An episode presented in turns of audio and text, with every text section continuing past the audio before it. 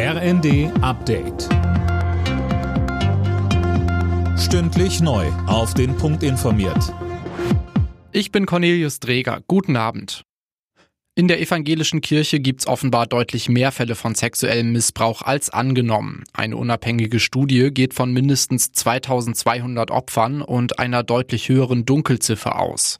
Studienmacher Harald Dresing kritisiert, dass den Forschenden von den Landeskirchen nicht ausreichend Unterlagen zur Verfügung gestellt wurden. Wir haben ja in der katholischen Kirche Personalakten analysiert und da haben wir das hinbekommen und die Diözesen haben das auch hinbekommen. Also da muss man sagen, wenn man die Schwesternkirchen vergleicht, das hat die EKD schlechter hinbekommen, obwohl es im Vorfeld so vereinbart war. Ein 18-Jähriger hat an einem Gymnasium im baden-württembergischen St. Leon Roth offenbar eine Mitschülerin erstochen. Die Ermittler gehen von einer Beziehungstat aus. Der Schüler wurde wenige Stunden später in Niedersachsen festgenommen. Dorthin war er mit dem Auto geflohen.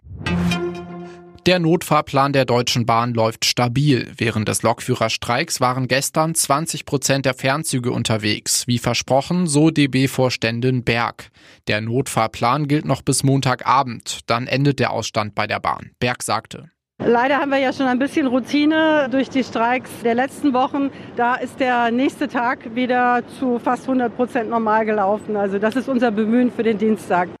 Aus der Politik werden die Rufe nach einem schnellen Ende des Tarifstreits immer lauter. Die Bahn- und die Lokführergewerkschaft GDL sollen so schnell wie möglich an den Verhandlungstisch zurückkehren, heißt es.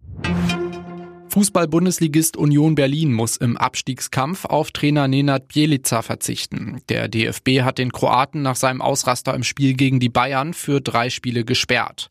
Bjelica hatte Nationalspieler Leroy Sané zweimal ins Gesicht gegriffen. Alle Nachrichten auf rnd.de